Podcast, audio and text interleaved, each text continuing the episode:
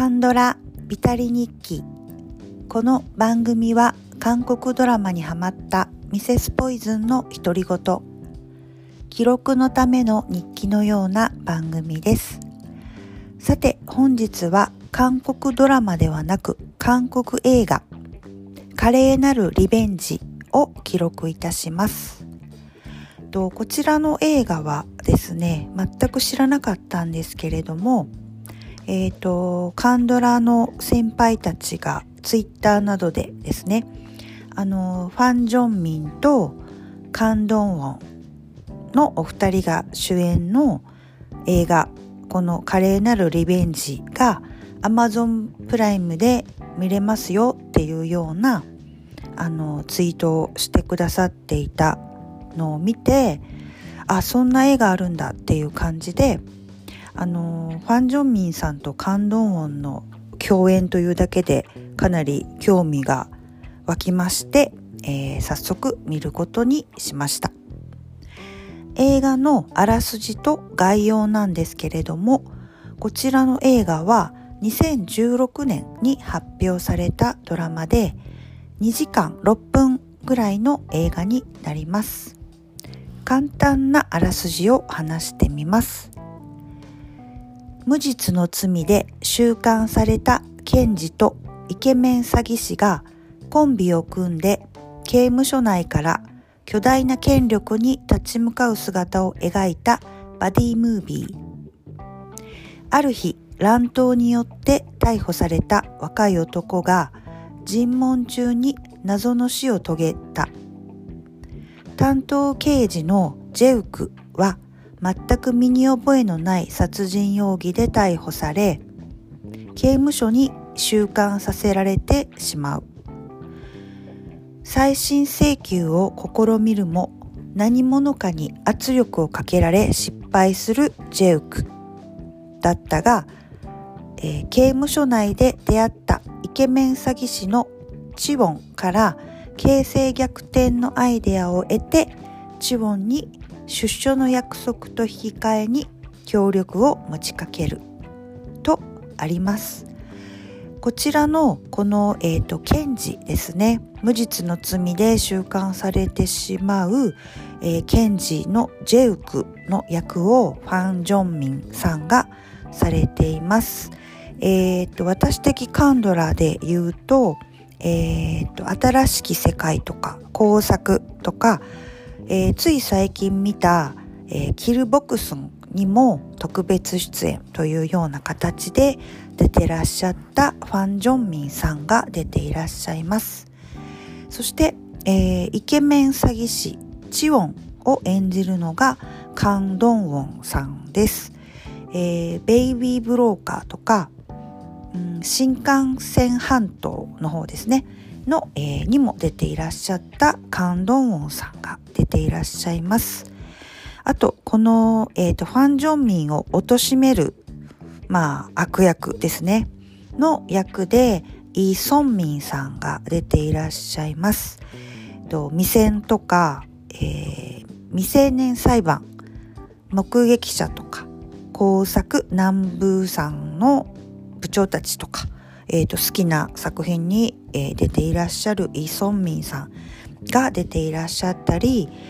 えーと、本当に、えーと、出演者の方豪華すぎてちょっと書ききれないのですが、えー、キム・ホン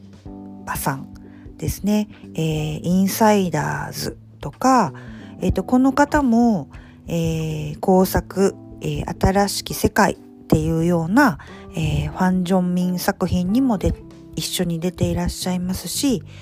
えーと、テロライブとか8番目の男とか麻薬王なんかにも出ていらっしゃって、まあ、こちらも韓国ドラマ映画に欠かせない俳優さんのお一人です。他にもパク・ソンウンさん、えー、この方も新しき世界とかあの空から降る1億の星とかでも印象にさんまちゃんの役で出ていたパク・ソンウンさんだったりとかあとキム・ウォネさんですね、えー、悪の心を読む者たちとか、うん、シグナルとかスタートアップ未戦とか5月の青春とかにも出ていらっしゃった俳優さんです。いろんな役をされる、えー、幅広い役をされる俳優さん、キム・ウォネさんが出ていらっしゃったり、えっ、ー、と、チョン・ベスさんもこちら出ていらっしゃいますね。ウヨンウ弁護士は天才肌、ウヨンウちゃんのお父さんを演じてらっしゃったり、えっ、ー、と、最近見た、えー、離婚弁護士、シン・ソンハンにもちょっと悪役みたいな感じで出ていらっしゃったり、えー、イ・ジョンウンさんもこれこの映画に出ていらっしゃいます。えー、私たちのブルースとか、えー、パラサイト未成年裁判とか椿の花咲く頃とかそういう、えー、ドラマ映画にも出ていらっしゃいます。そして女優さんでもう一人、えー、シン・ヘソンさんが出ていらっしゃいました、えー、私的カンドラで言うと、えー、かなり強烈な印象の、えー、チョル・イン・ワンフですね。えっ、とをにも出ていらっしゃったシン・ヘソンさんが出ていらっしゃったり、まあ、とにかくもっともっとあのとにかくとにかく豪華な、えー、出演者の俳優さん女優さんが出ていらっしゃる映画でした。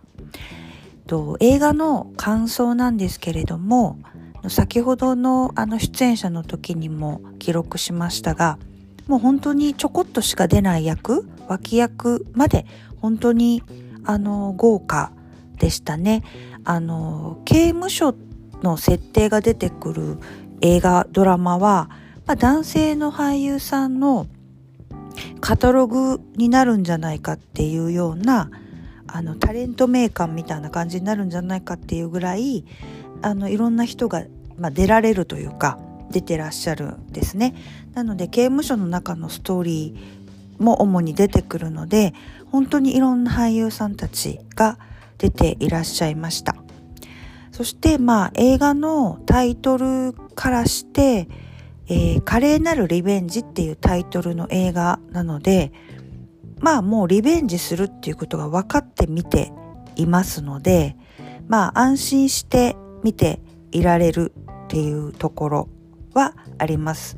で、まあストーリーとかは本当にイメージ通りですね。華麗にリベンジしていくというタイトルのままのストーリーで、まあ、でもそういうのもスカッとしますし、まあまたあの、疲れててもね、サクッと見れるあの、ストーリーなので、あの、いろいろ複雑な伏線ありとかね、いろんな要素が入っている韓国映画、韓国ドラマ、それもまた魅力的ではあるんですけど、まあこういうわかりやすいストーリーも、まあそれもまたたまにはよしという感じで、えー、楽しく見れた映画になります。あと、えー、特筆すべきことは、あの、私的にはカンドンウォンさんは、えー、新幹線半島とかベイビーブローカーのイメージがすごく強かったんですけど、この映画では結構チャラい詐欺師の、詐欺師なんでね、チャラい男の役をしてるんですけど、結構今までそういう役は見たことなかったのでまたちょっと違う面を見てこれもまた色気があってあのちょっと茶目気があってちょっとコミカルな感動音もいいなっていうふうにあの思いましたね。であとやっぱりこの、えーと、主演のお,、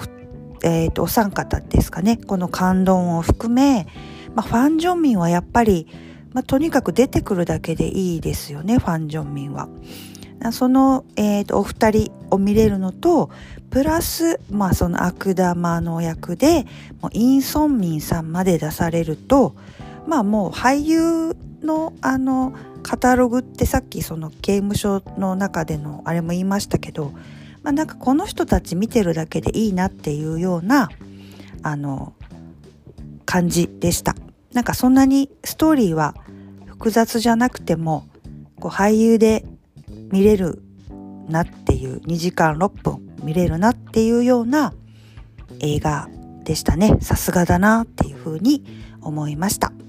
えっ、ー、と本日は韓国映画華麗なるリベンジを記録いたしました。